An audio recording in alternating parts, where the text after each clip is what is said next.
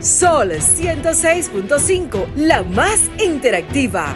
Una emisora RCC Miria. Este programa llega a ustedes gracias a Combustibles Premium Total Excelium.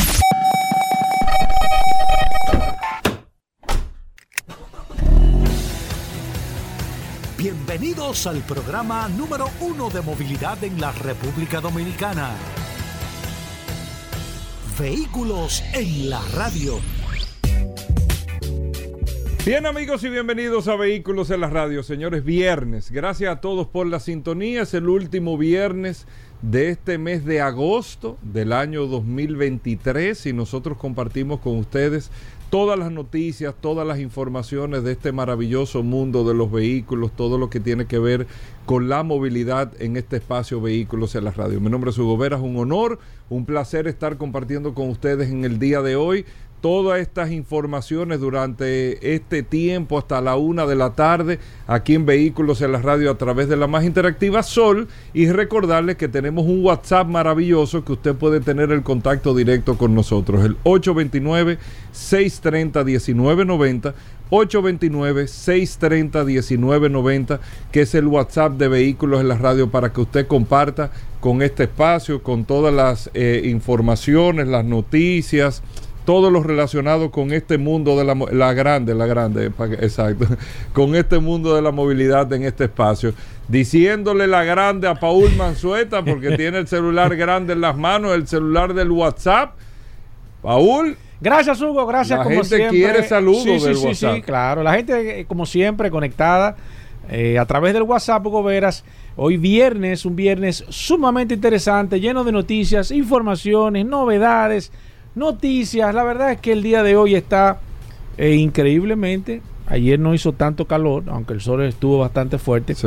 Yo espero que la temperatura Pero siga ya el como calor estaba. seguirá, ¿eh? Sí, sí, evidentemente, pero espero una, tre- una tregua que nos den por un par de días porque la verdad es que es necesario, Hugo Veras. Sí, sí, la verdad que sí, con muchas cosas interesantes que hay para todos estos días eh, en este espacio Vehículos en la Radio, a sabiendas que todos estamos deseando que las cosas puedan avanzar, que puedan cambiar, aunque nos resistimos a eso, a, lo interno, pero el, sentimiento y el deseo es que, es que las cosas puedan cambiar. Así que en eso es que estamos trabajando fuertemente. Hoy viernes con un contenido maravilloso para ustedes. Tenemos a Irving ya en la cabina con nosotros, que nos estaba hablando fuera del aire de otra nueva empresa que viene a la República Dominicana. Y, y- y mira, Irving, qué bueno que a nuestro país, nosotros a veces no como que no reconocemos el país que tenemos. ¿eh? O sea, nosotros tenemos un, un gran país eh, de muchísimas oportunidades, muchísimos privilegios. A veces no entendemos que, por ejemplo, Santo Domingo,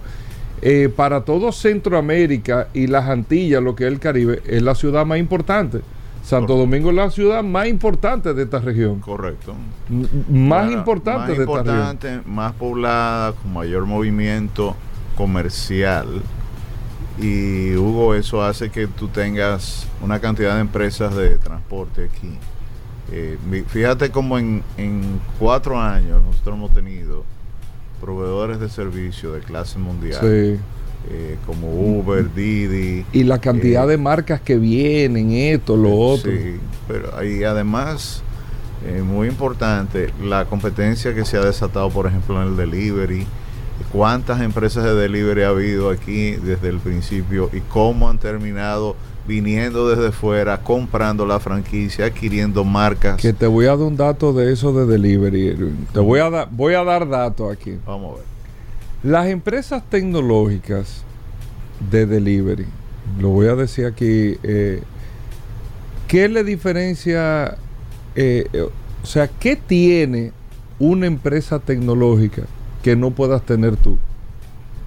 Que no pueda tener Paul, que no pueda tener un oyente del programa. Tecnología. La tecnología tú la desarrollas. Todo el mundo tiene acceso a la tecnología. Y el problema de... Todo el mundo. Que tú no tienes que ser grande para eso. ¿eh? Y Tú, puedes no- ser un- tú puedes ser un enano. Irving, no tiene que ser grande para eso. No. No, es lo mismo, bueno, Lo que pasa es que hay que trabajar con Irving porque el tipo tiene el, el terreno de la Lincoln con 27. O sea, es ahí que va el tema. O sea, Claro. el dueño del terreno ya tiene el negocio en la mano. Correcto. Pero con la tecnología no. Con la tecnología no. La tecnología es tecnología y todo el mundo tiene acceso. Bueno, imagínate, el otro día yo te hablaba de los estacionamientos.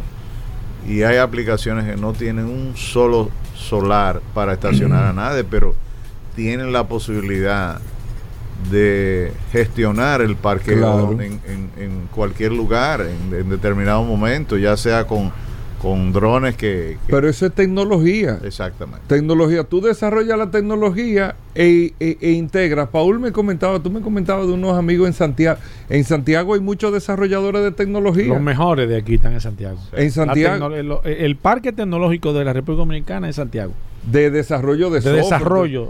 Entonces, Está mucho más adelantado que la capital. Bueno, tú sabes, hay una razón. Tú sabes que hay un Silicon Valley que se inició en, eh, en la playa, o sea, en la playa de, de Sosúa, más adelante en Cabarete. Ahí vino un señor millonario, cogió un solar grandísimo, concentró cientos de jóvenes, buscó cientos de jóvenes y están y desarrollando. y. Están desarrollando. O sea, y en Santiago hay zonas francas, de, de- de- inclusive tecnológicas, que están eh, reuniendo, trayendo de los diferentes pueblos, porque Santiago concentra 14 ciudades, o sea, 14 ciudades se suplen de Santiago. Santiago es, una, es una metrópoli que mueve una cantidad de dinero, genera una cantidad de negocios, porque toda esa gente se mueve hacia el centro de Santiago. Por eso le dicen Ciudad Corazón.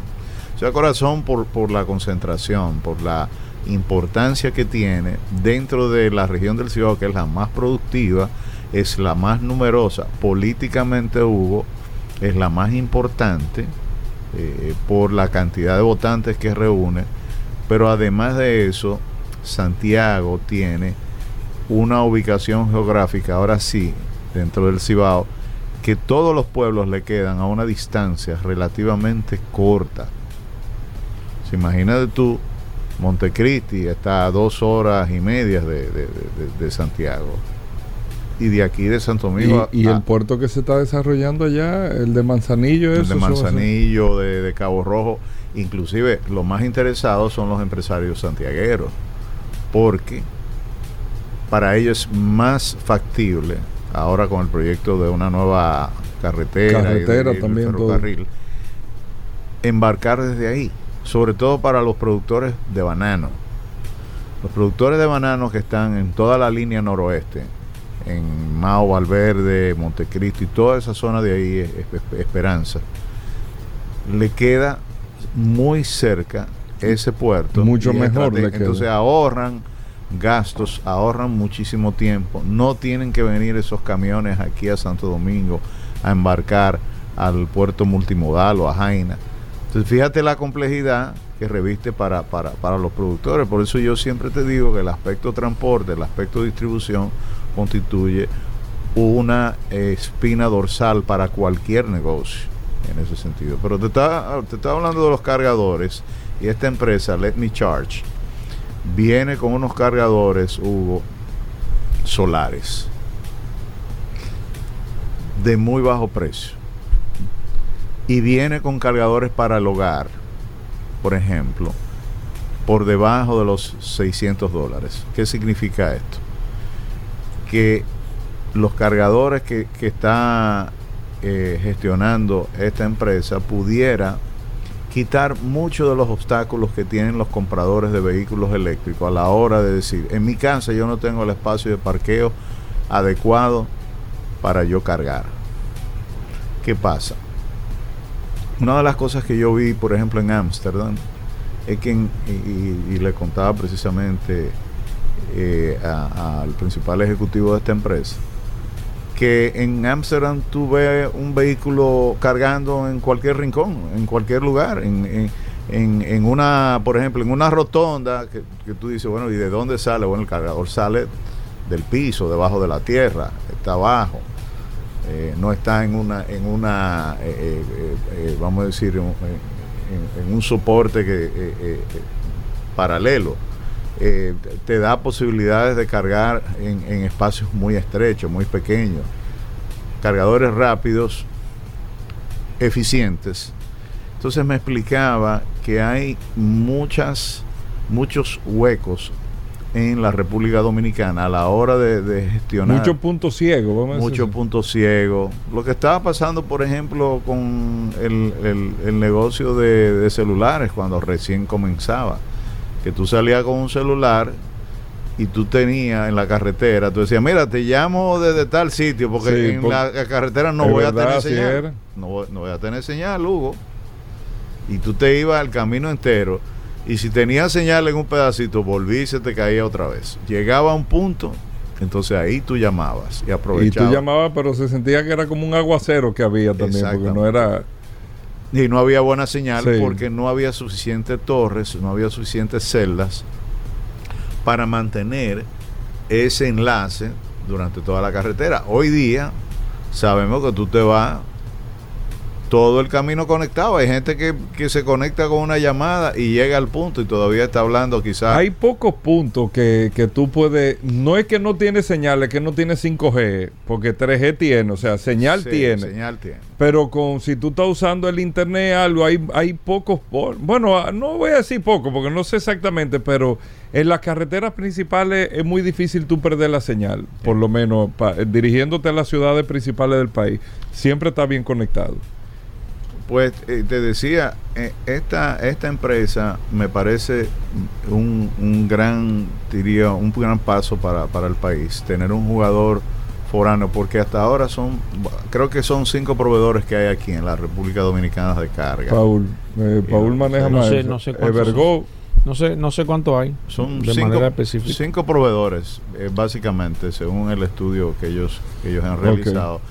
Y dicen que, que el país va a ir completando a medida que, que se vaya mapeando todo el, todo el territorio, de manera que tú puedas salir tranquilamente con tu carro y no tener el estrés de tener que llegar a un lugar, porque ese es el lugar. Ahora, ¿qué tan negocio es ese de la carga? Es el, el- digo, no por nada, pero, o sea, porque son inversiones, un cargador cuesta dinero, la energía te cuesta también, al precio que tú la vendes, yo no, no sé, la verdad Bueno, que no. acuérdate que la carga solar es gratuita.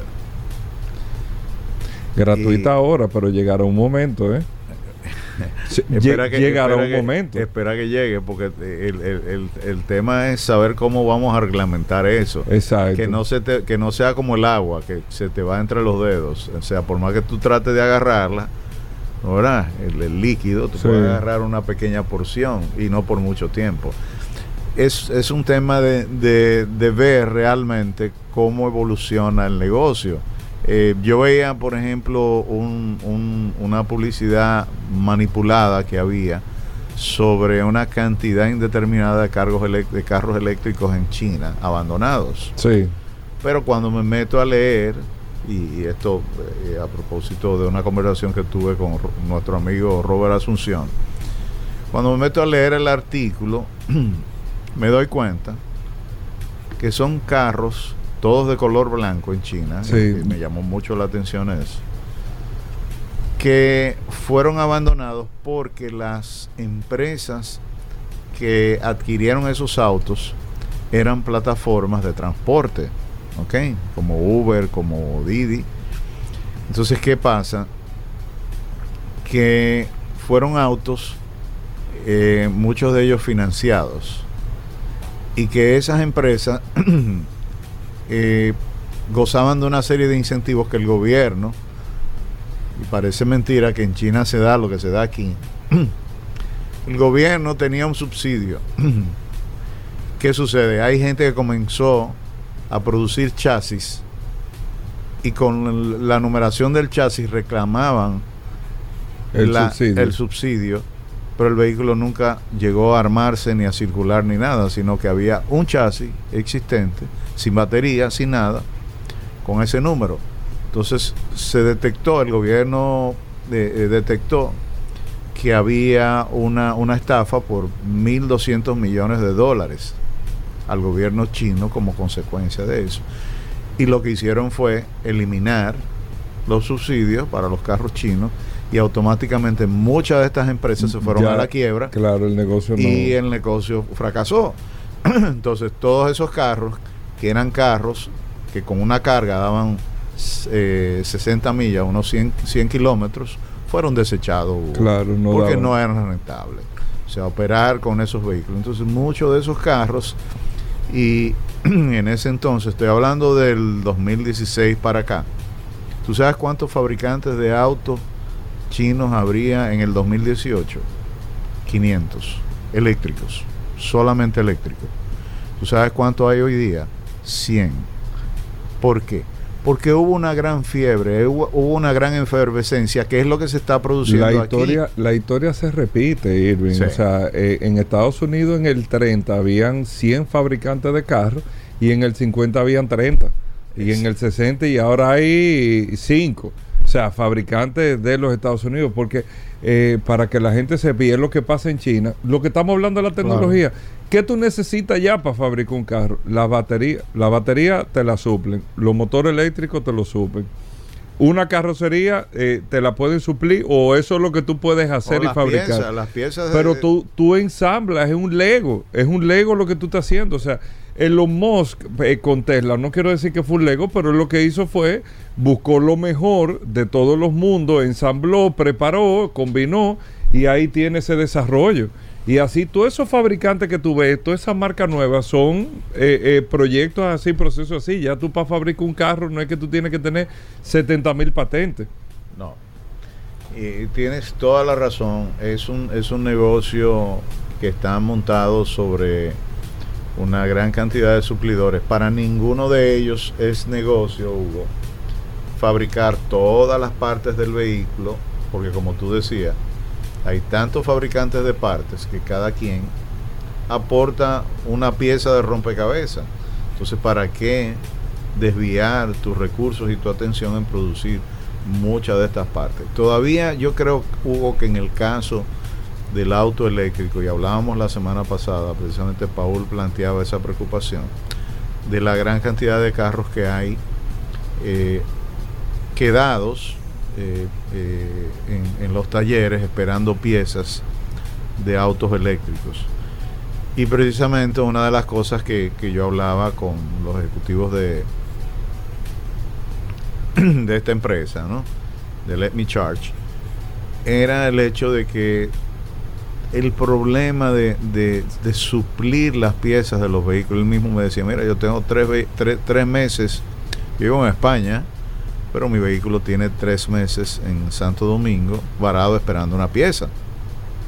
Cuando ellos, de hecho, tienen contacto con, los principales fabricantes, Mercedes-Benz le, le- encargó 200 cargadores a ellos, por ejemplo, en Madrid, en, en España, eh, eh, eh, parte de, la, de, de los proyectos que ellos están desarrollando. Es una empresa que está desde el 2021, viene al país con esta plataforma, con esta aplicación, eh, una de las más premiadas en, en- en Europa. Estuve chequeando. Como plataforma revisando, de carga. Como plataforma de carga.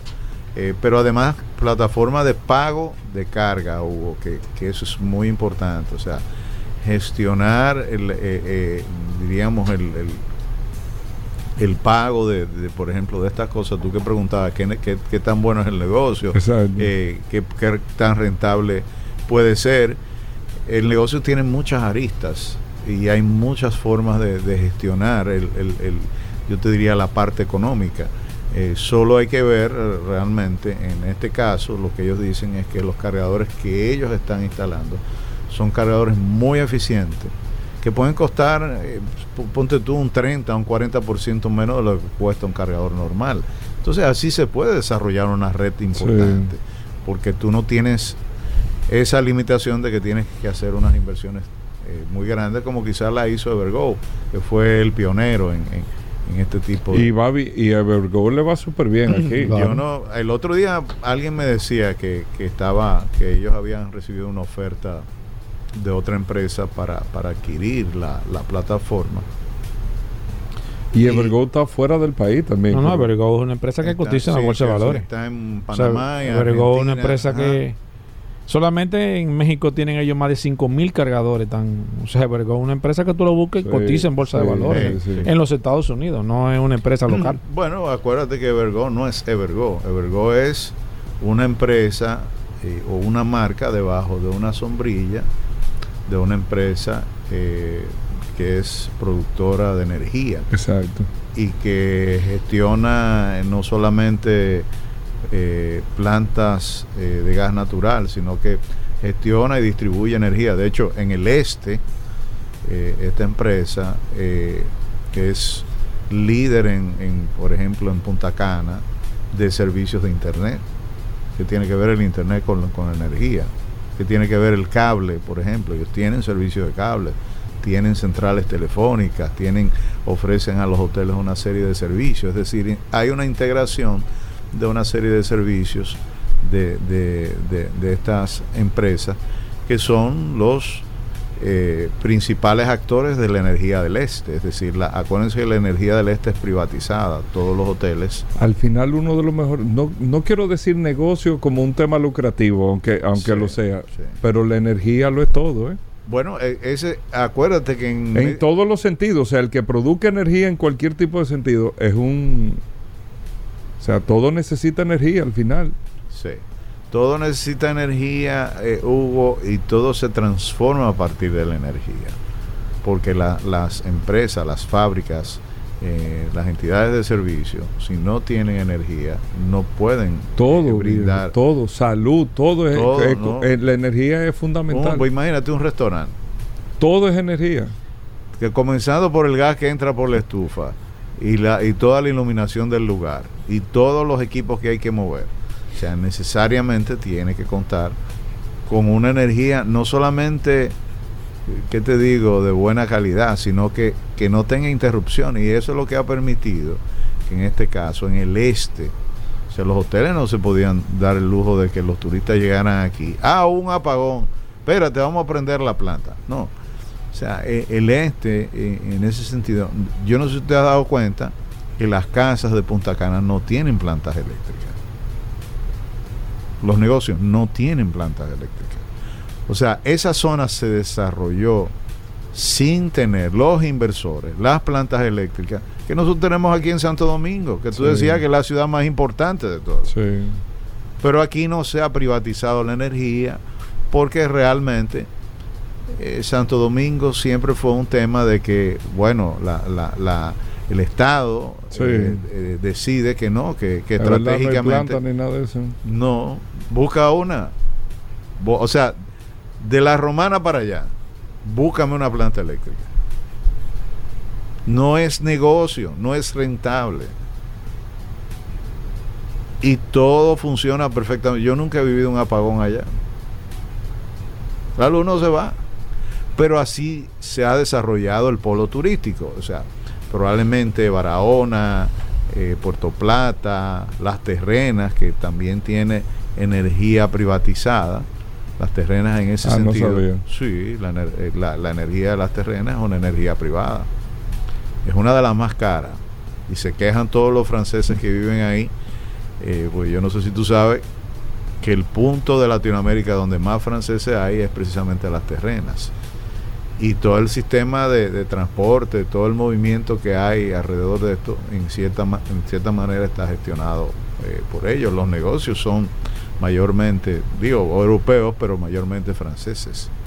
Ah, mira, un, detallito que no que, que Pero- no lo manejaba. Pero mira, yo escuchándote y hablándote de alternativa y cosas, y el curioso que viene con unos temas ahí que me dijo del canal de Panamá y todo Ay, eso. ay, ay, Hugo, no comience con sí, eso. sí, no, Ahí no. Mira, pues me tengo- dijo ahorita. Tengo un amigo que está en el canal Sí, de no, no. Panamá, Nelson Espinal Báez, que es el gran negociador de este país, dando toda una semana de, de entrenamiento de negociación en el canal de No Panamá. me digas. Sí, precisamente ahora. Pero lo, que- lo que te digo, o sea, leyendo todas estas noticias hace unos días con el tema de las crisis de agua que hay en que Panamá, está cerrado. Que está cerrado o operando, vamos a decir, de manera no normal, Limitada. porque el canal de Panamá, los que no ha ido, eh, el que tenga la oportunidad de ir a Panamá o hacer tránsito por Panamá y tenga un par de horas, no está de más que ustedes vayan ahí, a- ahí hay un museo interesantísimo. Sí, yo lo recorrí. Te, te dan un tour, es chulísimo, o sea, es, es interesante la obra de ingeniería que hay. Pero el canal de Panamá, que yo hace muchos años fue que lo aprendí estando allá, eh, es con agua potable, no, o sea, agua eh, dulce, no es agua salada, no, No, es agua potable, es con agua dulce que opera. Correcto. Eh, por los grandes reservas de agua, la pluviometría en la zona es muy buena y todo, pero mira, ha pasado esta situación y eso tiene ahí un tapón de barco, eh, una cosa que yo digo, qué raro que a esta altura de juego todavía como que ese sistema no se cambió y se puede hacer con agua salada, no sé cuál es la razón que sea con agua dulce eh, o agua no salada, vamos a decir, que es raro que no hay sistema de desalinización de agua. Me, me lo raro. encuentro raro a esta altura de juego. Estoy, está hablando una persona que no tiene conocimiento de eso, solamente me pregunto que es raro de verdad eh, eh, que no, que no se tiene eso. Y ahí hay un tranque eh, de barcos, de mercancía y todo, incluso Ahí leí esta mañana que eso puede, increíblemente, que los precios de los fletes habían bajado. Eso puede hacer que se disparen otra vez Claro. los fletes. Claro, claro, Hugo. Yo, yo trabajé, yo hice todo un trabajo para de producción de televisión. Yo estuve meses en Panamá. Yo recorrí el museo. Fui invitado por la por la Cámara Americana de Comercio a la inauguración de las nuevas esclusas que se construyeron para que los barcos Panamex pudieran venir desde China y transportar cuatro o cinco veces lo que normalmente un carguero eh, transporta. Eso bajó en ese momento la tarifa del flete, que era uno de los logros de, este asunto. Pero siempre vi en Panamá y se me explicó, recorriendo el canal, yo hice entrevistas inclusive abajo, al lado de los barcos. O sea, los barcos pasando, Pasando. por el canal y yo con mi equipo de, de- de cámara eh, y, y micrófonos ahí al lado del canal con los ruidos de los barcos pasando y todo eso. Cosa que hoy día creo que no se puede hacer. O sea, logré, logré esa hazaña de estar, porque desde niño, desde la primera vez que mi padre me, me- me mostró el canal, yo nunca entendí, hasta, hasta que era un adulto, nunca entendí cómo funcionaba el canal de Panamá. Es complejo, Hugo Sí, sí, sí. porque son unas cisternas gigantescas, enormes, que tienen que estar, como tú muy bien explicas, llenas de agua porque los barcos son levantados. O sea, el, el- el asunto con Panamá es que está a un nivel, está por debajo del nivel. Entonces, como tú tienes dos, eh, diríamos, la transición entre dos mares, Ajá. el- hay uno que está a un nivel, otro que está a, un a otro nivel. Entonces, para lograr pasar por el istmo, ¿no verdad? Necesariamente el diseño del canal es llenar una cisterna enorme que permita levantar estos barcos que son extremadamente pesados y a, ma- a mayor peso, mayor cantidad de agua. Y a mayor cantidad de agua, evidentemente el proceso se hace más complejo. Que es un sistema, Irving, vamos a decir, eficiente de tránsito, pero otra cosa que me... Tú hablando del tema de la cisterna, eh, pero el agua entonces no se recicla tampoco. O sea, el agua eh, no es de uso que tú le vas dando de que uso. O sea, eh, eh, es se como... pierde se pierde una cantidad importante de, de agua, De agua. En, en el, en- en- En la, el la proceso. transición. Pero ellos han diseñado un sistema que permita que esa agua sea reusada la mayor cantidad de veces posible. Para Panamá el agua es como, por decirte algo, como el petróleo para, eh, ¿qué te digo?, Arabia Saudita o para Rusia Venezuela. o para Estados Unidos. O sea, el agua, allá no se puede lavar carros en la calle. O sea, está prohibido durante la mayor parte del año. No se puede, o sea, nadie puede ir con una manguera a lavar la acera. No sé si tú me entiendes. O sea, el agua está destinada específicamente para algo que es de prioridad nacional, es la operación del canal y la operación del canal debe hacerse con la rigurosidad eh, que yo te explicaba de que eh, hay épocas del año, que es lo que está pasando ahora, donde la, la pluviometría, como tú decías, es mucho más baja.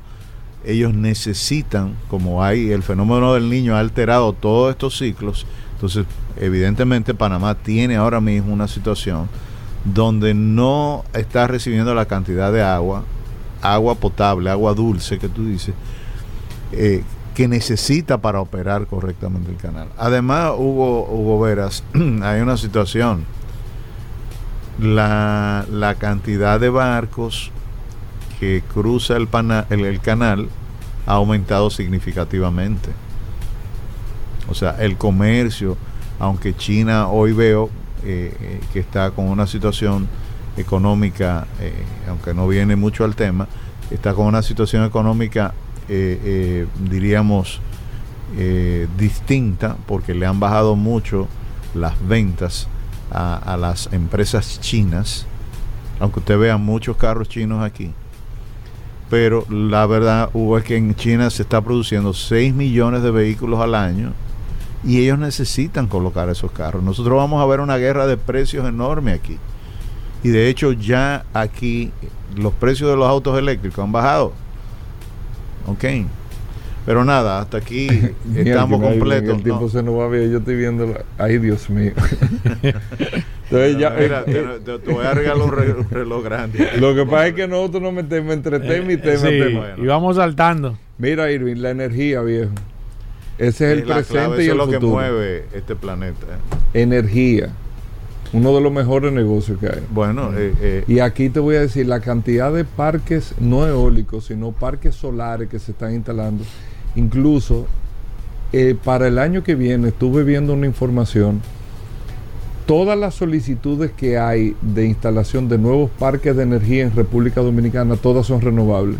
No hay nada de combustión para el próximo año. tú sabes que el 30%... Que duplican, eh, creo que llegan a duplicar lo que es la generación de Punta Catalina, para que tengamos una referencia. Yo no sé cuántos megas que produce Punta Catalina, no sé mucho de energía, tenemos- pero lo duplica. Sí, tenemos, creo que, sí, bueno, a en, nivel en mundial, parques solares y eólicos. en, en- en- a nivel mundial, la energía eh, renovable está aportando un 30%.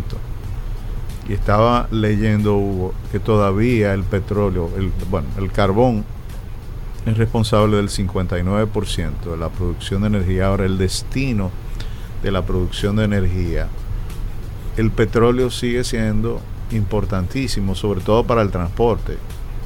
O sea, se habla de que Sigue protagonizando el petróleo. Sí, 60% del, pet- de- de- del uso del petróleo se destina a, a transporte, más que todo. Acuérdate que hay, eh, está la energía nuclear, Sí, está- claro. hay una serie de energía. Pero todavía nosotros tenemos una gran dependencia del petróleo. Y se está hablando mucho de todos los problemas que vienen eh, con los carros eléctricos. Pero ojo con esto. Hay mucha manipulación, hay que tener cuidado porque la industria tradicional se siente amenazada, se están manejando hilos. Se resiste.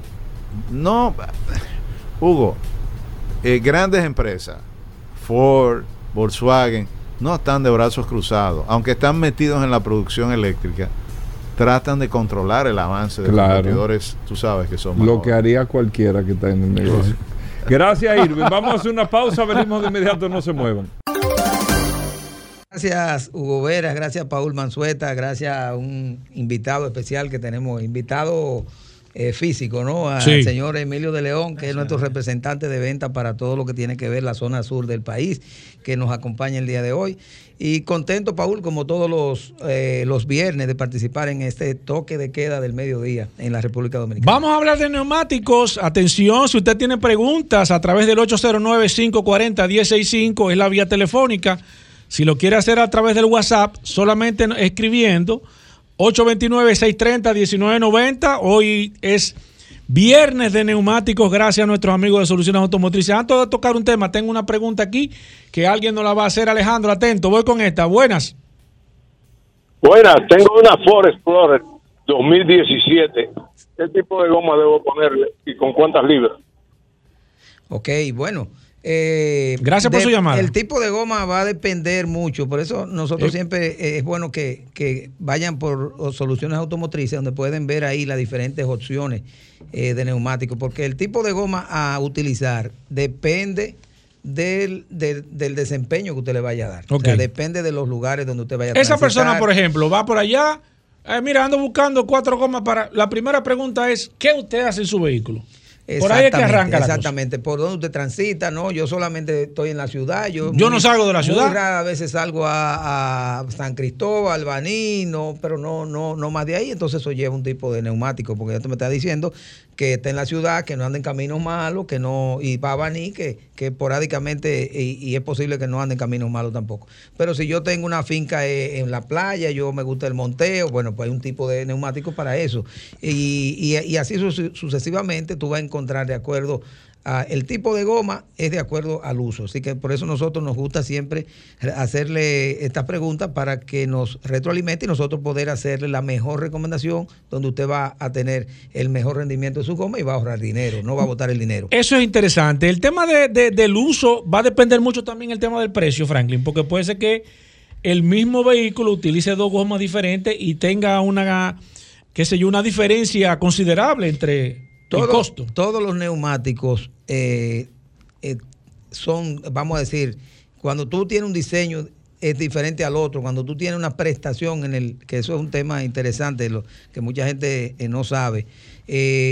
Cuando tú tienes un neumático que tiene, por ejemplo, la- los neumáticos, estos multerrain, los que usan los, de, los, de los Jeep para, de rally, es un neumático que es, es un neumático. Son los que tienen como taco. Sí, es sumamente caro porque tiene que tener una estructura diferente, un compuesto diferente. Igual un vehículo que anda en la ciudad, pues ya tiene otro tipo de estructura más simple y además eh, el compuesto también es totalmente diferente por eso viene la diferencia de, de precio entre uno y otro. Son totalmente diferentes. Eh, una, pre- una parte importante que yo quiero comentar, que, que justamente mucha gente me lo pregunta, Sí. eh, que la gente creemos que las gomas son, son negras y redondas y que todas son iguales. No, ese compuesto en la banda, que tiene en la banda de rodamiento, que tiene en los costados y también la estructura, que es como el esqueleto, eso, eso es eh, con hilos de acero que se, que se fabrica o hilos de nylon y, y de poliéster. Entonces esa estructura también, de acuerdo al peso del vehículo, de acuerdo a la velocidad de, del, que se vaya a, a- desarrollar ese vehículo, entonces también tiene, es diferente. Por ejemplo, tú consigues un vehículo pequeño de estos utilitarios que están por ahí, que son vehículos pequeños para llevarte al trabajo. Sí. Bueno, ese vehículo no, no, no tiene mucho peso, lo primero, y no desarrolla una velocidad muy alta, pues obviamente el neumático no tiene por qué tener una estructura robusta, Exacto, exacto. ni tiene que tener el compuesto de, de- de- de el mejor. O sea, eso, eso es así. Ya, pero si tú tienes un vehículo ya deportivo, ya tú sabes que va a tener que, eh, te va a desarrollar mucha velocidad ese Exacto, carro. exacto. Y, y tú tienes que frenar, no Una solamente la, velocidad, tú tienes que frenar ese, ese Exacto, vehículo. exacto. Que la gente dice, los frenos es que me frenan. Claro, el freno es el mando, pero las gomas... Si no tiene unas buenas gomas, tú puedes tener los mejores frenos del mundo. Y va a frenar, obviamente. ¿A qué distancia voy a frenar? Exacto. Eso, es lo, eso es lo que hay que ver. Importante. Porque todas las gomas van a frenar, pero hay unas que te frenan a 10 metros, Claro. otras que te frenan a 12 y otras que te frenan a 20. Entonces, eh, eh, ese que te frenó a 10, quizás no hay problema, pero el que te frenó a 20, a lo mejor puede haber un Te otro puede- carro hay ahí, mucha diferencia o puede haber un precipicio, claro. puede haber- por eso es importante siempre, la, cuando hablamos de, de frenado, siempre hablar, relacionarlo al neumático, porque no todo es que yo tengo unos frenos ABS, Sí, que sí. tengo los mejores frenos. Exacto. Eh, ahora que tú hablas de eso, recordar que las líneas están disponibles, 809-540-165 y el WhatsApp también. Hablamos con, con Frankie Meléndez, gracias a nuestros amigos de Soluciones Automotrices. Ahora que está nuestro amigo aquí, nuestro, nuestro, nuestro eh, eh, invitado especial, eh, y hablamos de- del- del sur, se me ocurre, Franklin Meléndez, el tema de la temperatura. Eh, tú siempre has dicho que los, uno de los principales enemigos que tiene el neumático es el tema de la temperatura. Se puede dar el caso, por ejemplo, en el caso de, de nuestro amigo que está aquí, que él tiene la zona sur, que en la zona sur los neumáticos que se necesiten tengan unas características diferentes, por ejemplo, a, a- a- a lo que de la zona este, a, lo, a los neumáticos de la zona este, porque en el sur se supone, y así lo sabemos, la temperatura es mayor, eso hace que los neumáticos se desgasten más o que se necesiten neumáticos con ciertas especificaciones que no lo pueden tener en otras áreas? Sí, como no, excelente eh, pregunta, Hermano, pero yo tengo esa pregunta como de hace dos semanas. porque- porque- guardada para hacértela hoy. Sí, porque eh, es importante. Recuerda que los neumáticos tienen tres indicadores, eh, no de calidad, indicadores de, de, de- o sea, son como los factores que tú tienes que tomar en cuenta al momento de, de tu comprar. Claro. Por ejemplo, eh, para que la gente me entienda rápidamente, un neumático son tres, son tres factores, que el treadwear, la tracción y la temperatura. Pero antes de hablar de treadwear, el treadwear por- de, de los otros, de la temperatura, el treadwear es una es un indicador que te dice el grado de desgaste del neumático. Y bueno, tú dices, yo, yo he visto neumáticos que tienen 700 de treadwear y he visto neumáticos que tienen eh, Fórmula 1 anda por los 60 de Eso quiere decir que el, que, el, que el mayor agarre, mayor desgaste. Eh, en la medida que tú tienes mayor agarre, claro, el desgaste va a ser mayor. mayor. Claro, eso porque el neumático va a estar más pegado y además tú vas a andar a más velocidad y entonces para, para que te frene bien. Perfecto. Tengo, tengo tres llamadas. Déjame tomar la primera. Buenas. Se cayó esa. de- Voy con la segunda. Buenas. Aló. Sí, adelante. Dame un segundito. Eh, ponte los audífonos, Franklin Meléndez, para que pueda escuchar. No se me vaya, señor. No se me vaya, que tenemos que ponernos los audífonos ahora para poderlo escuchar. Díganos ahora, por favor. Eh, exceptuando a Pedernales y Asua, el noroeste es más caliente, hermano. Ajá. Y- Ajá, claro. Y corrigiendo lo de ahorita, no son 14 ciudades, son 14 provincias que suplen a Santiago. Ah, perfecto. Ese en el, eso era con, cuando estaba Irving Vargas. Perfecto. ah, son aceptadas la- las, las correcciones. 809-540-1065. eh, neumáticos Franklin Meléndez. Tengo una pregunta a través del WhatsApp que hace rato que la tomé. La persona me estaba preguntando. Y esta es eh, José Bautista que nos escribe. Dice: Necesito saber si tienen la goma 22570 R16. Eh, no, no me importa mucho el tema de la marca. Sí, Bueno, sí, como no, ese es un neumático que, que tenemos eh, de los más vendidos también, Paul. Y, Ajá. y sí, siempre debemos tener en varias modelos y varias marcas también. Que como no, con mucho gusto nos puede llamar a Soluciones Automotrices 809-533-3999 o visitar personalmente y ahí cualquiera de las tiendas. Sí. Voy con esta. Buenas. Saludos, saludos amigos, ¿cómo están todos? Bien, aquí está Bien, Franklin adelante. Meléndez, gracias a Soluciones Automotrices. Excelente. Mira, mi pregunta es la siguiente. Eh, un vehículo tiene diferentes neumáticos. El fabricante indica que debe de tener una presión específica, pero hay uno de los neumáticos, como es diferente, me indica otra presión.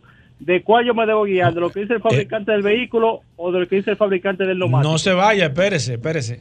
Espérese, que esa pregunta está interesante. ¿Tú entendiste, Franklin? Sí, como no. Yo no ent- yo no entendí. Tiene que explicarme. Lo, que pasa es que el neumático. Ok, escúchenos en el aire, señor. El Explícanos eso, El Franklin. neumático tiene eh, una presión que te indica, pero hay que tener ojo con eso, porque eso es lo que te indica, tiene la presión máxima que el neumático soporta.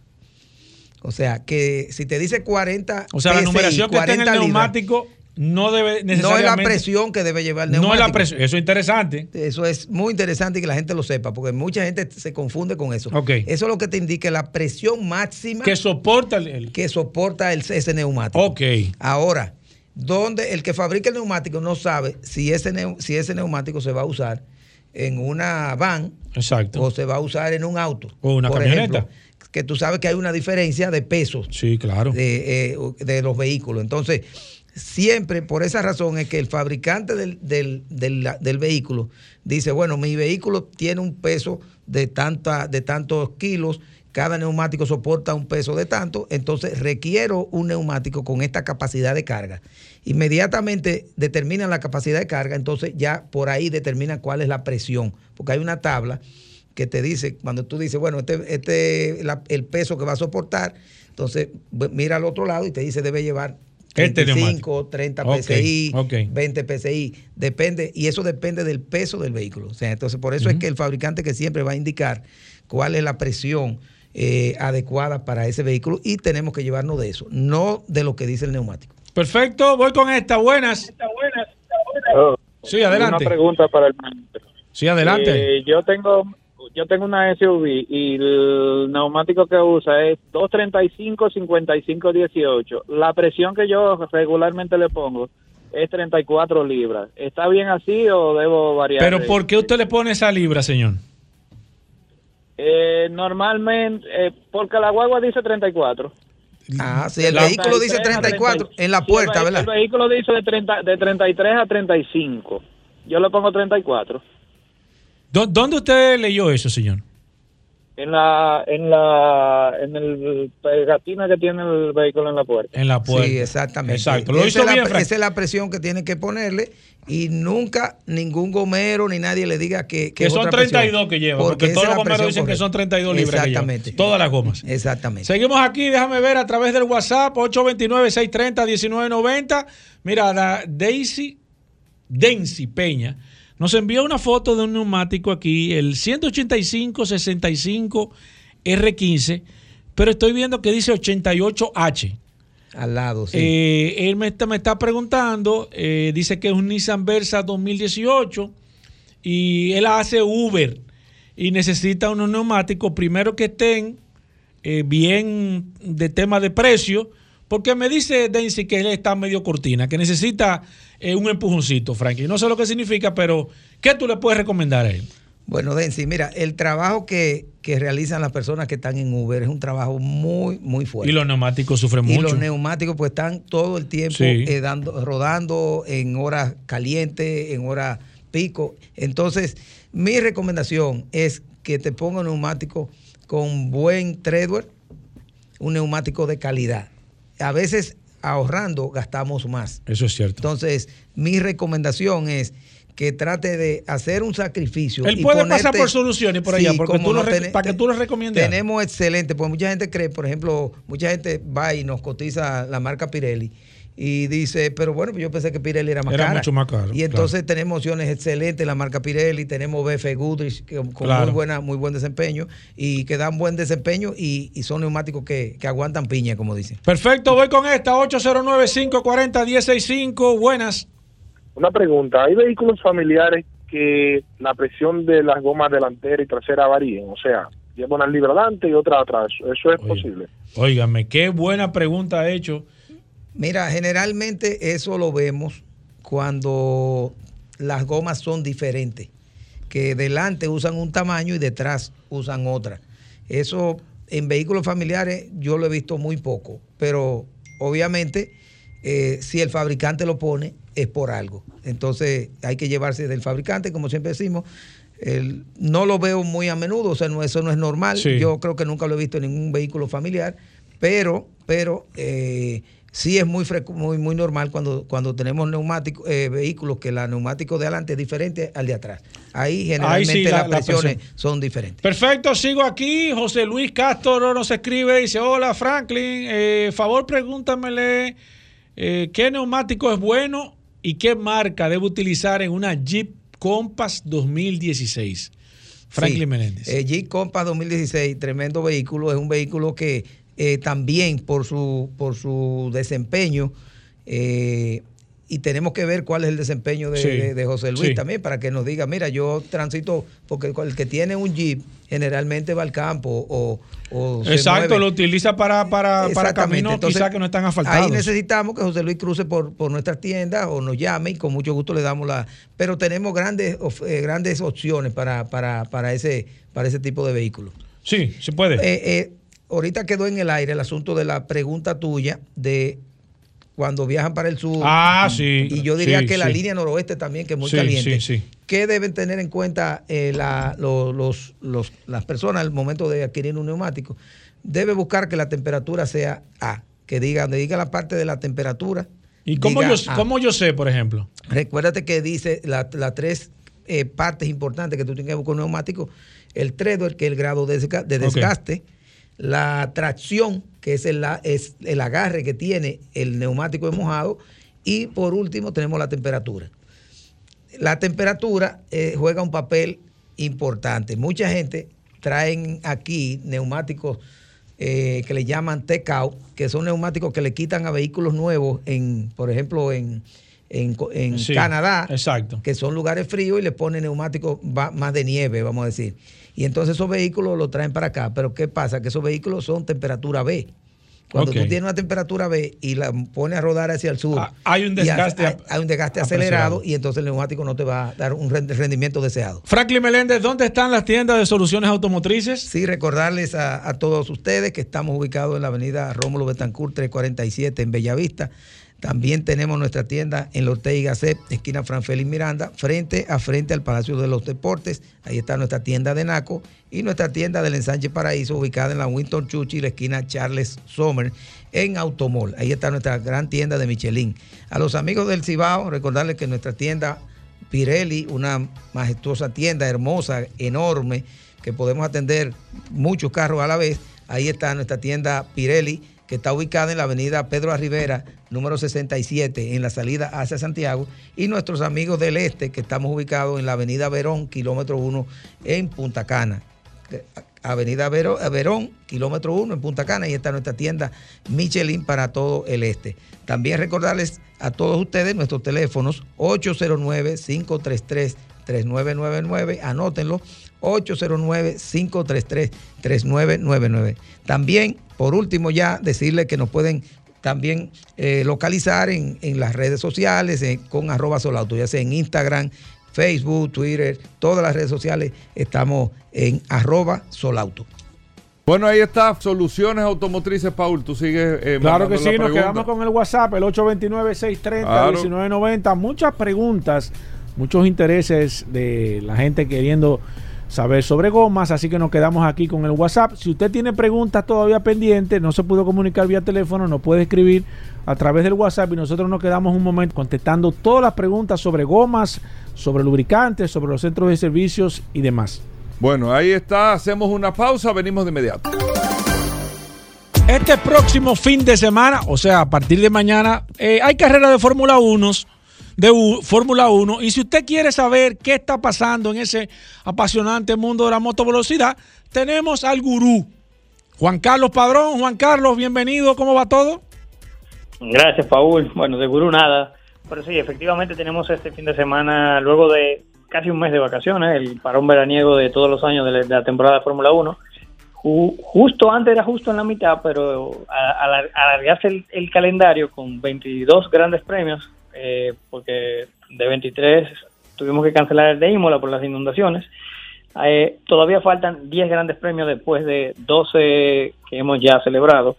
Y en ese parón veraniego donde los pilotos, las escuderías tenían que cerrar fábricas, los ingenieros no podían trabajar, nada, es obligatorio el, cese de, la actividad, pues los entusiasma, los entusiastas, los fanáticos de la Fórmula 1 nos hemos quedado como sin, nada que hacer este- eh, los fines de semana. Pero ya por fin ya tenemos el Gran Premio de Holanda en el circuito de Zandvoort. Recordemos que el circuito de Zandvoort fue un clásico durante muchísimos años, desde el 52 hasta el 85 sin parar.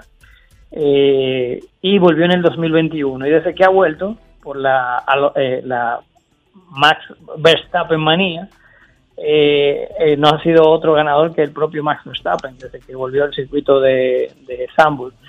Y bueno, para este fin de semana, ¿qué podemos esperar? Bueno, eh, que el, el Red Bull, el RB19 de Max Verstappen esté lo más arriba. Ahora, la incógnita es ver cuál será el otro monoplaza de- después del Red Bull que se subirá al podio. Puede ser el Mercedes de Hamilton, el McLaren de Lando Norris o el McLaren de Piastri, puede ser el Aston Martin de, de Alonso o un Ferrari ya sea de Charles Leclerc o Carlos Sainz. Todavía no sabemos porque los equipos han venido con mejoras para este circuito. Eh, algunos han trabajado más que nada en entender el concepto y, la configuración del coche, eh, que eso realmente ayuda a ir bastante más rápido. Así que en este gran premio del circuito de Holanda, un circuito bastante corto, que se espera lluvia, o sea que si llueve realmente aquí será un poco peligroso porque recordemos que es un circuito rápido, es el único circuito de Fórmula 1 que tiene una curva, una curva peraltada, así como los circuitos de la NASCAR y de la IndyCar en los óvalos. Eh, no te puedo decir realmente quién puede ganar. Yo sé que tú siempre haces Anda la pregunta, porra. Pero ¿y, y entonces, Juan Carlos? Aparte de ¿Y para qué estamos haciendo este segmento si tú no vas a decir quién va a ganar? Verstappen va a ganar, sie- siempre va a ganar, pero después de ahí, la Fórmula 1. Si tú quitas a Verstappen, te lo he dicho desde, desde que. Verstappen empezó a ganar. ¿Tú no todo. pones a Checo Pérez en segundo lugar? Verstappen, sí, Checo Pérez puede quedar en Bueno, segundo pues ya, lugar. ya ahí hay dos. Ya lo que hay No, que poner. yo te digo, después de los Red Bull, ¿cuál es el otro monoplaza? ¿Cuál es la otra fábrica de vehículos que se va a subir al podio? Bueno, no lo sé. no lo Puede ser sabe, un ok. Mercedes. Y- Ahora bien, el, el circuito, el circuito es un circuito corto, pero es bastante rápido.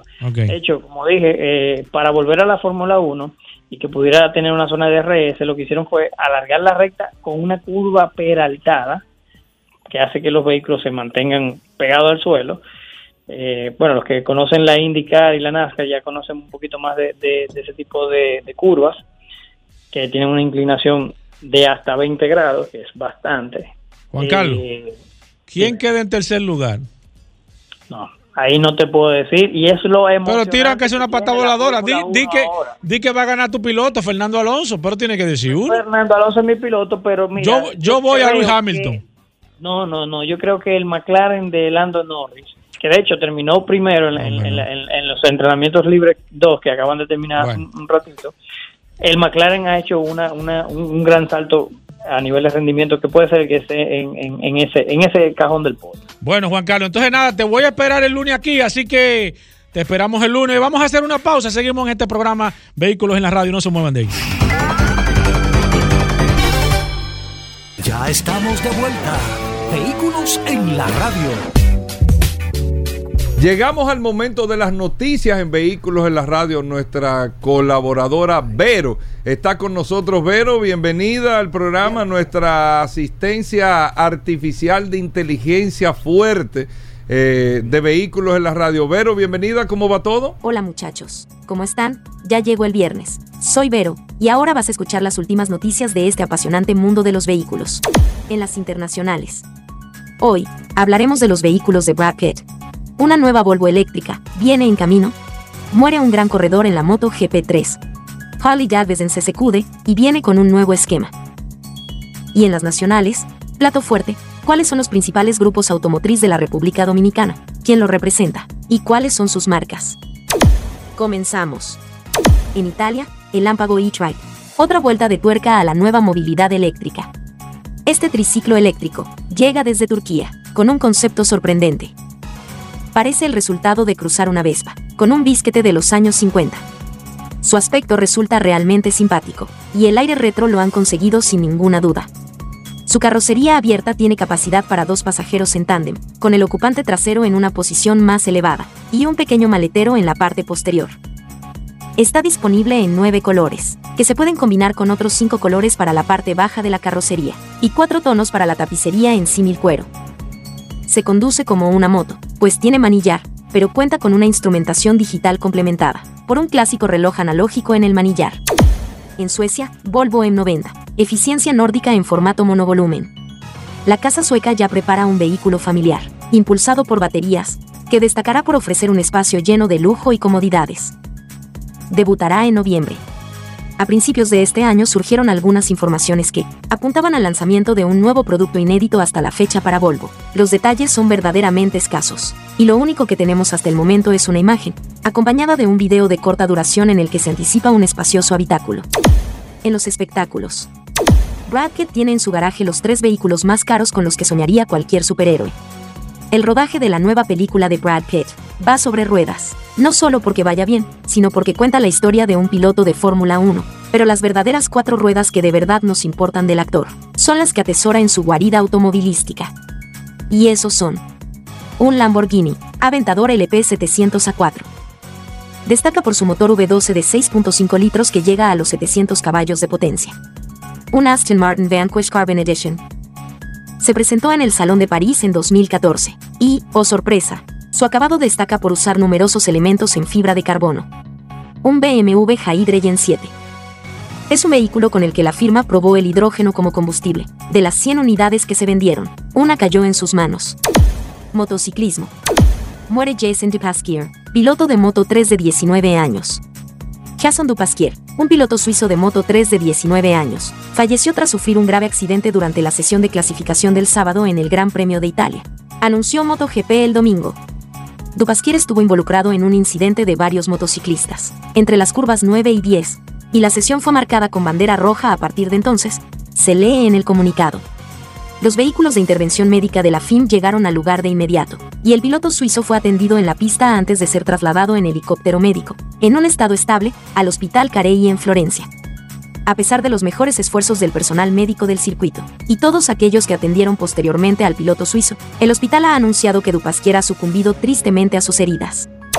Harley Davidson anuncia plan para llegar a nuevos mercados el fabricante estadounidense de motocicletas Harley Davidson anunció un plan revolucionario para llegar a nuevos mercados. Su director, Matt Lavedek, dijo que se trata de un proyecto enfocado en una agresiva diversificación de su negocio. La empresa también considera establecer tiendas más pequeñas y lanzar una nueva estrategia digital. Esta reforma de la compañía llega luego de una mala racha que incluye la caída de sus acciones. En las nacionales. ¿Quiénes son los líderes de importación de vehículos en República Dominicana? Estos son los representantes exclusivos de algunas de las marcas de vehículos en República Dominicana. Avelino Abreu. Representante, Andrés Avelino Abreu. Marcas, Bentley, Subaru, Audi, Iño, Sanyong, Volkswagen y Seat. Reid y compañía. Representante, Clara Reed de Frankenberg. Marcas, Maserati, Dodge, Ram, Daihatsu, Chrysler, Jeep y Isuzu. Grupo Ámbar. Representante, Miguel Barleta. Marcas, Chevrolet, Suzuki, Infiniti, Nissan, Yamaha y Cadillac. Grupo Martí. Representante, Carlos José Martí. Marcas, Volvo, Fiat, Alfa Romeo y Mac. Grupo Viamar. Representante, Fernando Villanueva. Marcas, Ford, Lincoln, Mazda y Kia. Magna. Representante, Agustín Lama. Marcas, BMW, Mini y Hyundai. Delta Comercial. Representantes, José Antonio y Marcial Nagri. Marcas, Toyota, Lexus y Land Rover. Peinado GA. Representante, Jacinto Peinado. Marcas, Porsche y Ferrari. Autosama. Representante, Ramón Morales. Marcas, Mercedes-Benz. Agencia Bella. Representante, Maribel Bellapart. Marcas, Honda y Chang'an. Soy Vero, y estas fueron las noticias más importantes hasta este último minuto. Que pasen un buen fin de semana. Adelante, chicos. Gracias, Vero. Con esto hacemos una pausa y nosotros estamos edificados contigo, como cada día. Venimos de inmediato. Ya estamos de vuelta. Vehículos en la radio.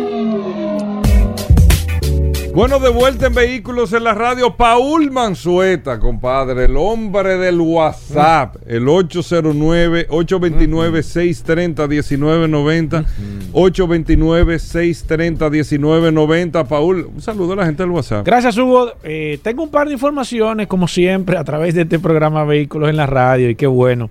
Mira, quiero hablar brevemente sobre los vehículos eléctricos, pero con no, no del vehículo en sí, sino quizás del componente principal que tiene un vehículo eléctrico, que son las baterías. Las baterías de los vehículos eléctricos, tema que entiendo que se ha socializado muy poco a nivel general porque eh, no se reconocen a nivel general, vuelvo y les reitero, las marcas de las baterías de los vehículos eléctricos. Me imagino que hay vehículos eléctricos que vienen con unas baterías de manera específica, de fabricantes de manera específica en este caso, pero la gente no tiene mucha información o no domina el tema a nivel general. Muchas cosas que no domina del vehículo eléctrico todavía, pero las baterías e, es el principal miedo que puede tener una persona al momento de comprar un vehículo eléctrico. ¿Por qué?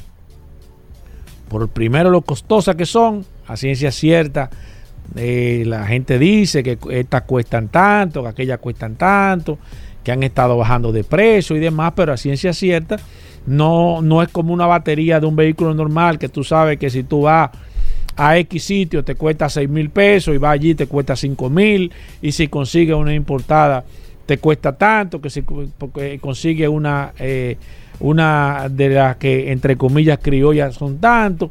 Entonces te da cierta tranquilidad. Con las baterías de vehículos eléctricos no sucede así. La gente no sabe dónde comprarla. el proceso que nosotros explicamos aquí, lo que es cambiar una batería de un vehículo eléctrico, como nos explicaron nuestros amigos de Delta Comercial.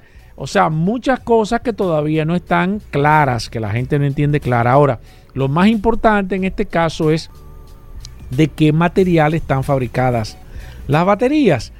Eh, la gente habla mucho y nosotros hemos hablado en muchísimas ocasiones del tema del litio, que si hay litio aquí en la República Dominicana. Por cierto, haciendo un paréntesis, de eso no se ha dicho más nada. No sé, no me he enterado yo de manera particular.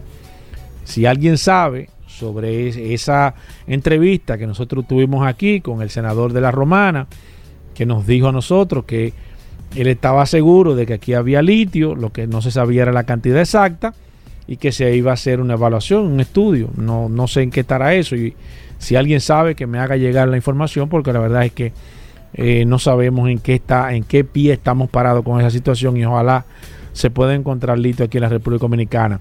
Cierro el paréntesis, pero hay materiales también que tienen la batería que no se socializan. Por ejemplo, hablamos del cobalto. Yo pensé, antes de leer esta información eh, que tengo en las manos, de que el cobalto era un, era un material secundario dentro de la fabricación de la batería, pero déjenme decirles que el principal material o la mayor cantidad de un mineral que tiene una batería de un vehículo eléctrico es el cobalto. Más del 55% de la batería, entre un 50 y un 55% de la batería de un vehículo eléctrico es cobalto, 25% es eh, litio y luego tiene otros materiales, por ejemplo, como el aluminio, según pude leer aquí, eh, aluminio, tiene también cobre en menor proporción, eh, déjame ver, dice que tiene aluminio en un 19%, dice que tiene eh, cobre y acero. Son los materiales que se utilizan en el proceso de fabricación de una batería para un vehículo eléctrico. Ahora, ¿dónde está el kit del asunto? El cobalto o el país de, de mayor producción de cobalto en todo el mundo es China. China tiene prácticamente eh, monopolizado el tema del cobalto a nivel general. Vi ahí que Noruega produce, pero es un 0.5%, que Alemania produce, pero también un 0.5%. El mayor productor del mundo es China. Y con esto que quiero decir que lamentablemente China tiene prácticamente el control de, diríamos a nivel general, de todos los vehículos eléctricos del mundo, porque si tú tienes la materia prima más importante, en este caso, que es el cobalto, tú tienes prácticamente todas las minas o la mayor producción de minas de cobalto del mundo, es como que tú tengas prácticamente la mayor, la mayor cantidad de petróleo del mundo.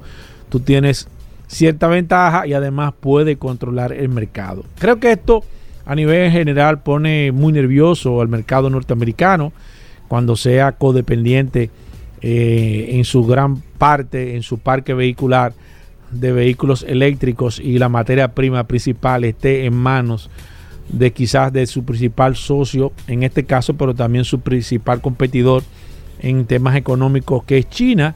A nivel general, eh, no sé, eh, no hasta en los Estados Unidos no hay yacimiento de cobalto que se sepa por lo menos de importancia a nivel general y sería cuesta arriba pensar que ellos van a dejar o van a permitir que los chinos sean los que controlen al final, no solamente eh, como lo están haciendo el cobalto a nivel general, sino que también controlen la producción de vehículos eléctricos en los Estados Unidos, algo que, como lo hemos dicho aquí en varias ocasiones, los vehículos, la producción de vehículos en los Estados Unidos es de interés eh, nacional, que es, una, es algo que ellos son muy celosos en el control de la movilidad en los Estados Unidos porque eh, ellos lo consideran seguridad nacional y esto realmente entiendo que es un dolor de cabeza ahora mismo para los norteamericanos que los chinos tengan más del 50% del control del cobalto que es el principal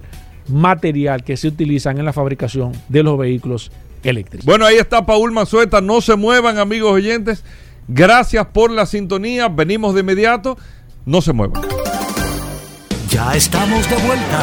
Vehículos en la radio. Bueno, señores, miren, hoy es viernes. Y todo, o Ay, sea, ay, yo ay, lo ay, digo ay, y la gente cree que es un bulto. Ay, ay, ay. Pero ustedes ven el WhatsApp de vehículos en la radio y es mandando fotos del curioso. La gente está hablando de goma. eh, mandando curiosidades. No, la gente está preguntando de goma. Haciendo preguntas. De goma, de goma, de Eh, goma. eh, sí, no, no, preguntan De goma, no han preguntado. todo. Pero la gente pregunta, mira, eh, eh, que Aridio ¿No va el curioso hoy? Quiero saber esta cosa y a propósito un saludo al curioso. No, ay no, Hugo, no. No, ay no, ay no. ay no. Y mira, eh, quiero saber este tema No. por un saludo al curioso. Ay no, ay no, ay no, ay no, deja eso. Todo eso. Gracias a Enfócamelo, Magna enfócamelo, Oriental. José, enfócamelo a él. Gracias a Magna Gasco, la gente de Hyundai, BMW y Mini. Solo oportunidades en vehículos en la radio, pero como cada día, Tú y sí más sabes. hoy viernes. Ey, so- ey, ey, ey. Solo. Ey, ey. Solo. Ey, ey, está duro. Solo curiosidad. No. Saludando como siempre a todos los Ese- radioescuchas con la Ese radio. polochercito yo creo que me lo voy a liquidar este hoy. polochercito oficial del club. Ey, voy a pasar que por el club, por juego que te estoy voy a pasar por allá. Ya no te Voy a invitar más. No, voy para allá. Recordarle a todos que Magna tiene su casa en la avenida San Vicente de Paul, esquina Doctor Octavio Mejía Ricard, donde tenemos una amplia exhibición de la marca Hyundai, BMW y Mini. Señores, estamos en verano Hyundai. Aprovechen nuestras ofertas que tenemos hasta el 31 de agosto. ¿Qué tenemos? Dos años de mantenimiento, 30 mil kilómetros, lo que ocurre primero, totalmente gratis. Al momento de hacer un test drive de la SUV Hyundai de tu preferencia y una tasa de financiamiento de un 9.95% fija por 18 meses a través de Banreserva. Estas ofertas solamente estarán válidas hasta el 31 de agosto. Señores, escuchen bien. Después del 31 de agosto no van a estar disponibles estas ofertas del mantenimiento y la tasa especial del 995 en toda la marca Hyundai. Tenemos una amplia exhibición, tenemos vehículos disponibles para que usted haga su test drive y conozca el SUV Hyundai de su preferencia. También estamos en la avenida Independencia, frente al Centro de Ginecología y Obstetricia. Está Managascue, que también tenemos vehículos disponibles para que usted pase, haga su test drive, aplique para esta oferta de financiamiento del 995 fija por 18 meses y va en reserva y te lleves tu bono de mantenimiento de dos años o 30 mil kilómetros incluido. Pasa por Managasco, Manda Oriental, Valle Autos Clasificados, siguiendo en las redes arroba autoclasificados RD, arroba Manda Oriental y llámanos o escríbenos al 809-224-2002. Hyundai y BMW Mini tienen un nuevo sinónimo. Manda Oriental y Managasco, Valle Autos Clasificados. Bueno, Hugo, hoy es viernes. ¿eh? Solo Hoy es- oportunidad, hoy vamos arriba. ¿Qué? Vamos arriba. Hugo, ¿Qué tenemos Hugo, de oportunidades? Hugo, Hugo. Hyundai Santa Fe 2015, color ¿Cómo? rojo. ¿Cómo? Sport, versión Ah, pues, americana. Está nítida de motor y Hugo, transmisión. ¿lo ¿Está buscando? El motor ya lo reparamos. Le, le hicimos su upgrade al motor. Espérate, espérate, espérate, espérate. Que mucha gente dice, bueno, digo, bueno, la ventaja de cuando yo te compro No, un vehículo que ya el motor está reparado, tiene garantía, es que no le va a dar problema. Eso se resolvió. Déjame ver. Tiene su motor y transmisión en excelentes condiciones. Hyundai. Clean Carfax Hyundai Santa Fe Sport 2015. La vamos a tener en especial el día de hoy. Sport. Sport color rojo, interior beige, muy buenas condiciones. A veces le pueden encontrar un detallito leve, bueno, pero en los vehículos usados siempre hay que entretenerse con algo. Pero bueno. ¿qué es un detallito leve? Puede ser que Eh, le vean una, algo en el interior que no esté. Puede ser que le vean, no, tú sabes. O sea. No, no, no. El interior donde va la palanca de la palanca de cambio está un chin pelado, por eso se, te lo puedo mandar a cambiar esa tapita si quieres. Por son detalle, percata minutas, como dicen los italianos. Percata o como minuta. dice una presentadora, percata de minutos. Percata de minutos. Dios mío, Hugo, no, Hugo, Hugo. Hyundai Santa Fe Sport, color rojo, interior beige, espérate, 2015, no Clinical Fast, 839 mil pesos. 800 39 mil pesos yo, yo, por el día de hoy. Pero aquí están 1 millón 50, 22 mil 500 dólares. Santa Fe 2015 Sport, 839. Motor y transmisión en excelentes condiciones. Lleve su mecánico. Rómulo Betancourt, número 637, una esquina antes de la Luperón. ¿Cómo que tú, estás? ¿Qué es lo que tú estás? No, porque hay que ver la que tú estoy diciendo. ¿Eh? ¿En cuánto ¿Eh? que está? 839 mil pesos. Hugo. Ah, roja. Hugo. Roja, color beige. Hugo. Sport. ¿Eh? Eh, el interior en piel, porque la que trae el interior en piel, papá, el Hugo. sport. ¿eh? Motor y transmisión en excelentes condiciones. Ah, Rómulo Betancourt. Ah, número Gabriel. 637, Ah, una esquina sí. antes de la Luperón. Ah, no, sí, el Sport, sí. sí, 809-224-2002. sí. ¿Era roja? Le voy a estar enviando las fotos a la Pero resistencia. envíamela ahora. para que no me esté desviando donde otra persona, Ey, sino Hugo, que cuando usted no. llame, usted dice, el curioso la Santa Hugo, Fe por solo ¿Cómo de- oportunidad. ¿Cómo desviar? ¿Qué quiere decir esa palabra? Mandar a otra página, a otra.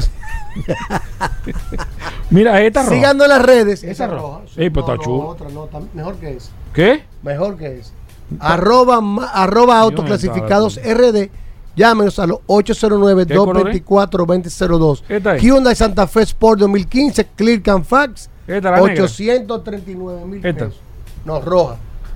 839 mil Miel- No, pero esa está nueva, la Sí, tuya. está nítida, te estoy diciendo. Oh, pero no te das cuenta ya la pintura. Vamos arriba, solo curiosidad. Bueno, Hugo. Solo Ey, curiosidades. pero ¿Qué está bien tenemos la para hoy, Rodolfo?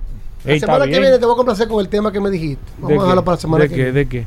Voy a traer ¿Qué las tema? curiosidades. ¿Qué de- tema que ustedes Voy a están hablando? desmenuzar la historia ¿Qué entre, la- tema entre ustedes el están Océano hablando que no- Atlántico y el Océano Que, Pacífico. que no me han incluido. Ese hoy. istmo de Panamá, que tú ¿El sabes, qué? Hugo Vera, ¿El qué? Que fueron los aborígenes, que fue- eso era utilizado por los aborígenes primero. Cuidado, Oye, Hugo. Rodolfo. Hugo, y esa pata voladora. Hoy viernes. ¿Tú no lo sabías? Pero con favor. Pero, pero eso dicen los americanos, viejo. pero acá. los americanos, Ay, y pero ellos se inventaron, Hay películas de ellos eso, se inventaron Pero- pasar por ahí. No. Los aborígenes, no, pa- pero- los aborígenes utilizaban. Rodolfo, pero Rodolfo, Hugo, pero ¿qué es lo que con- tú estás con diciendo. Rodolfo? Vengo con historia la semana que viene.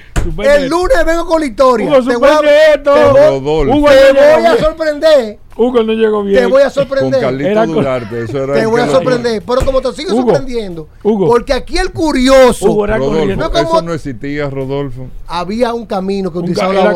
corriendo. Y por ahí fue que hicieron el canal. Ay. Hugo, ay, Hugo. Y te lo voy a demostrar. Hugo, eso era selva.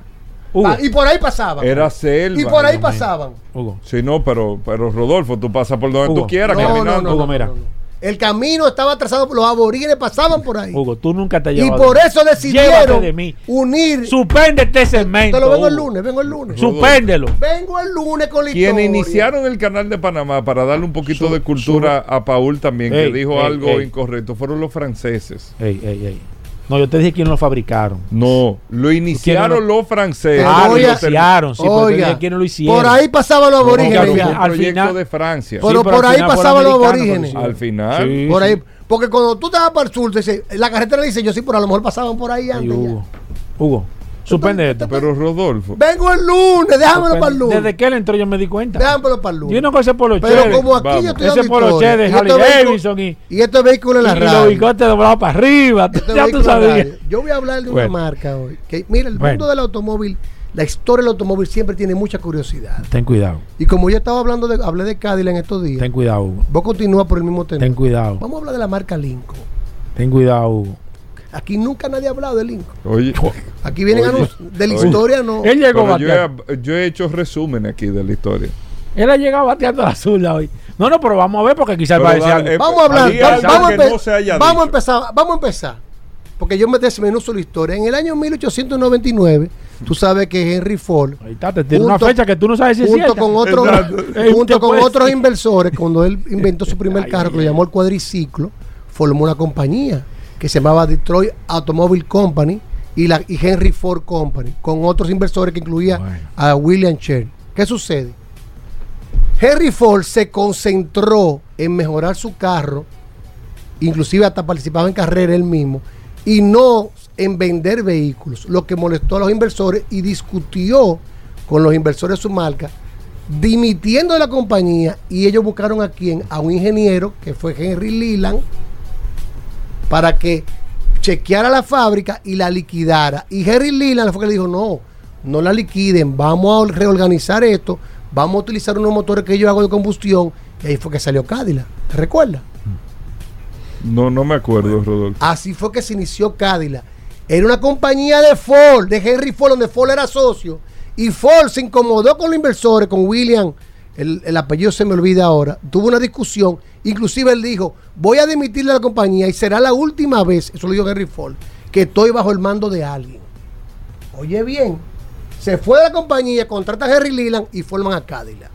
¿Qué pasó? Que Cadillac, como yo mencioné, en el año 1909 recibió muchísimas ofertas de, de- de Durant, el presidente de General Motors, y al final él se dio vendiendo a Cadillac por 4.5 millones de dólares a General Motors. ¿Qué pasó?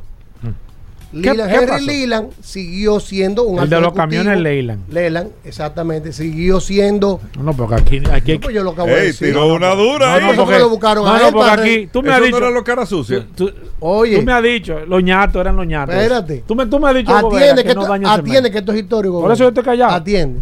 En el año 1917, Henry Leland discute con Durán porque el, el ejército, al empezar la Primera Guerra Mundial, el ejército estadounidense le pide a Cadillac que fabrique unos motores para unos aviones para eh, armamento militar.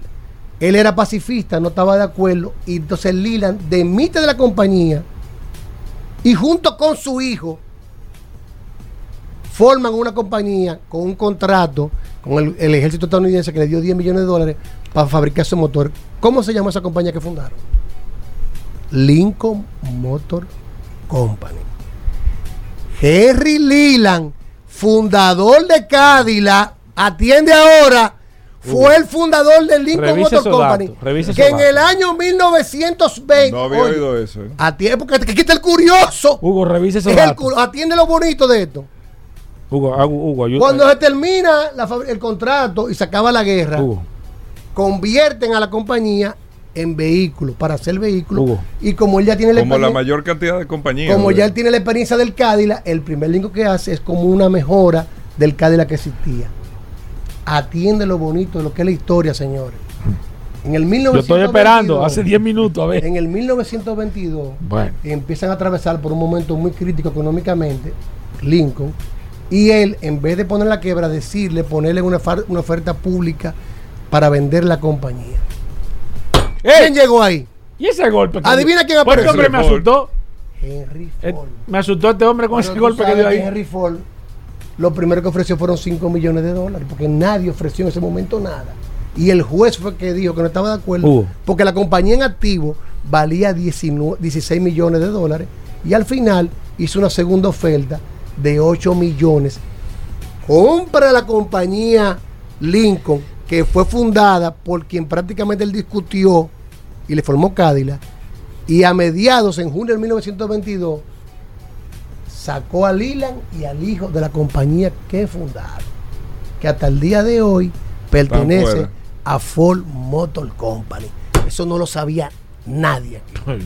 Eso no se había dicho. Eso es historia. Ay, Hugo, ay, Hugo, ay, Eso Y ni va- en el museo de Henry y Ford vamos a estar y vamos a estar y eh, dicen que fue una ven- una como una como una venganza que disfrutó mucho Henry Ford al comprar la, la marca Lincoln la compañía Lincoln porque él tenía ese pinita cuando tuvo que entregar su compañía en el año 1902 Hugo. que después en el 1903 eh, eh, Henry Ford fundó la Ford Motor Company Mira. si no lo sabía Espérate, espérate, déjame decir algo. ya lo sabe ¿Por qué no, no, no inventamos y nos vamos a comer algo? eh? Porque a mí me ha dado hambre. Como que... Bueno, señores, a- hasta el lunes. Combustibles Premium Total Excelium presentó